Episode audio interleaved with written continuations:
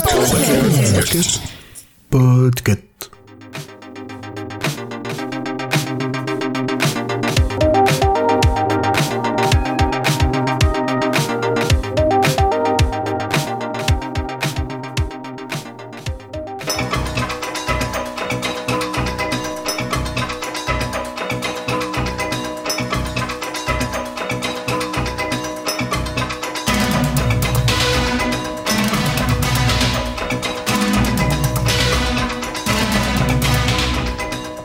Salut, c'est Mergen du podcast Planet of the Tapes.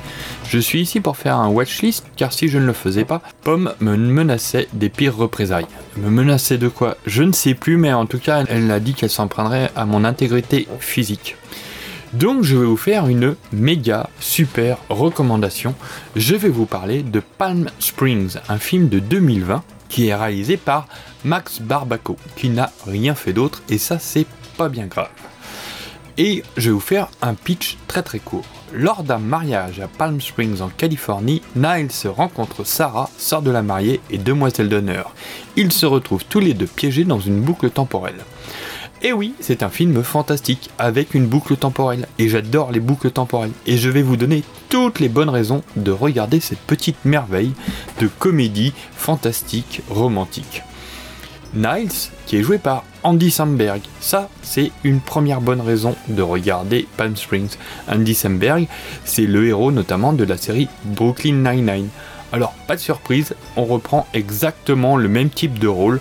Le mec un peu narquois, blagueur, complètement puéril, il est là pour ça et c'est très très bien, il le fait à merveille. Donc, Andy Samberg, premier point.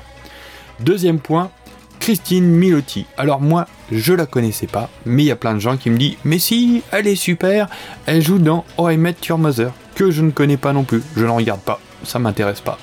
Mais c'est pas grave, parce que alors là, elle est magnifique, elle rayonne, elle est jolie comme un cœur. C'est simple, si vous êtes en hiver, vous matez ce film et elle remplacera le soleil qu'il vous manquait dans votre journée. Elle est incroyable, elle est lumineuse, c'est un kiff complet. Ensuite, il y a J.K. Simons. J.K. Simons, c'est le prof Vachard dans Whiplash, par exemple, et c'est aussi Jonah Jameson dans les Spider-Man. C'est un super acteur qui peut faire à la fois peur, il peut faire rire, et là, on explore toute la palette de son talent. Comme je l'ai dit, c'est aussi une comédie fantastique avec une boucle temporelle, et depuis Un jour sans fin, Groundhog Day, j'adore les boucles temporelles, encore faut-il que ça soit bien traité.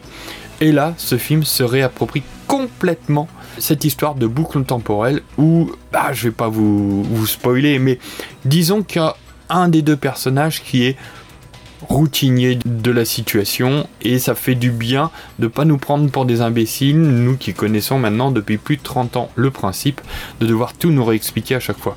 C'est très malin et ça marche très très bien. Le rythme, le rythme est super soutenu, beaucoup d'humour, et les journées s'enchaînent les unes derrière les autres, toujours avec surprise, et on s'éclate bien là-dessus aussi. Je rajoute à ça, et ça j'y tiens, une BO qui est pas dégueulasse du tout, et même à la fin, j'ai deux titres des années 80 qui marchent très très bien. On a euh, notamment euh, un morceau de Genesis qui était sur l'album Invisible Touch et un morceau de la délicieuse et adorable Kate Bush et ça fait du bien d'entendre ces deux trucs un peu anachroniques euh, dans, le film mais qui marchent très très bien, qui te donnent évidemment cette notion du temps qui a passé et même si on n'a aucune idée de la durée qui s'est écoulée, ça nous ramène aussi à un passé qui a pu exister. Donc voilà, c'est un film qui était sorti au moment de la pandémie, je m'en souviens. C'est là où je l'ai découvert. C'est disponible uniquement sur Amazon Prime et ça y restera parce que je crois que ça a été en partie financé euh, par cette plateforme. Maintenant, Pomme va pouvoir emmener l'épée de Damoclès qu'elle avait mis au-dessus de ma tête, même si je sais pas pourquoi. Merci, à bientôt